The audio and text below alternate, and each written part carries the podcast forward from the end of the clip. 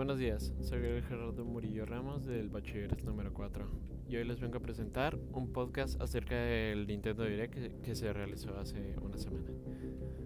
Con varios Nintendo Direct mini de por medio, hacía ya casi más de un año que no veíamos una de estas presentaciones de juegos y novedades por parte de Nintendo, pero por suerte la espera ha merecido la pena. Y es que el Nintendo Direct celebrado la semana pasada se centró principalmente en adelantarnos una buena cantidad de nuevos juegos y actualizaciones para la Nintendo Switch, que llegarán a la consola híbrida durante esta primera mitad de 2021, e incluso algunos anuncios para más adelante.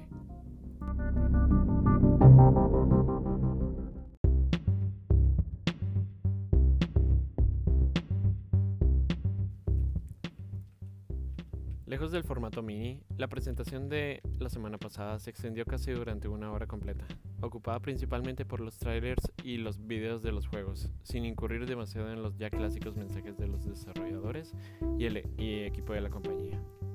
Así pues, en esta ocasión he preferido optar por resumir con los que pienso que han sido los anuncios más relevantes.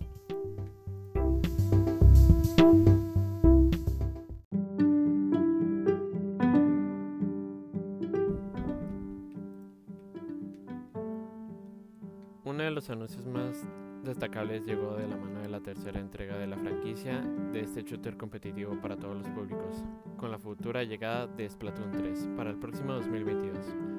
Aunque por desgracia, si bien contamos con un gran adelanto de hasta 3 minutos en lugar, en lugar de los tres clásicos teasers, todavía no se sabe mucho sobre qué novedades incluirá el juego. Más allá de lo que parece una nueva ubicación en el desierto, con una fecha de lanzamiento tan alejada. Lo más probable es que volvamos a ver nuevos detalles sobre este título en las futuras presentaciones de Nintendo.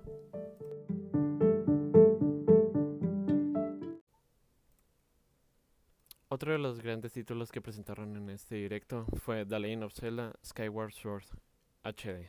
Otro de los anuncios fuertes de este Nintendo Direct y uno de mis favoritos a nivel personal.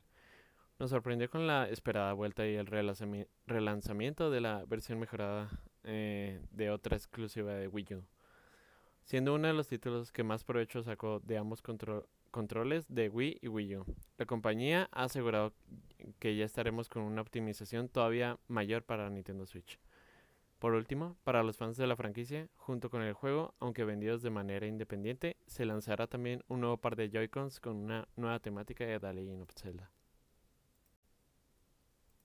Continuando dentro de los clásicos de Nintendo, la gran N sorprendió también con el anuncio del primer título de Mario Golf presentado para su consola actual, y que por supuesto hará uso de los controles de movimiento de los Joy-Con, incluyendo nuevos modos de juego e incluso una campaña de historia.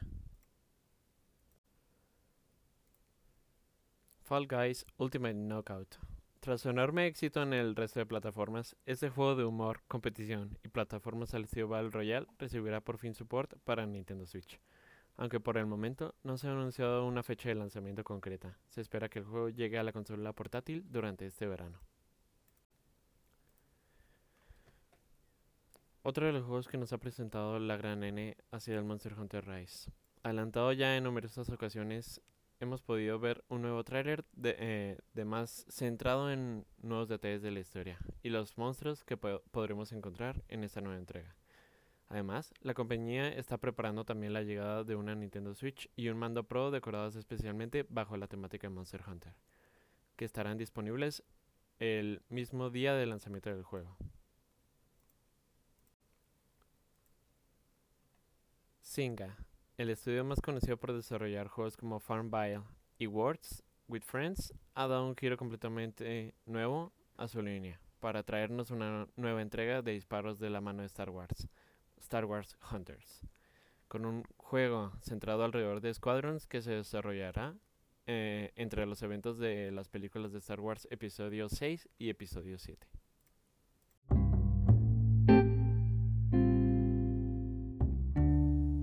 Project Triangle Strategy. Cerrando con mi resumen de este Nintendo Direct, no podía dejar fuera esta prometedora entrega de Square Enix, que nos promete un título bajo el diseño artístico similar a Octopath Traveler, y lo que apunta a ser una nueva reinvención de los clásicos RPG. Esta vez centrada en sus títulos de estrategia por turnos. Por desgracia, todavía no se sabe mucho del juego, con una fecha de lanzamiento que lo retrasará hasta 2022. Aunque para los más impacientes ya podemos encontrar disponible una pequeña demo de la show. Eso ha sido todo por el podcast. Espero que les haya gustado. Este y ya, denle like.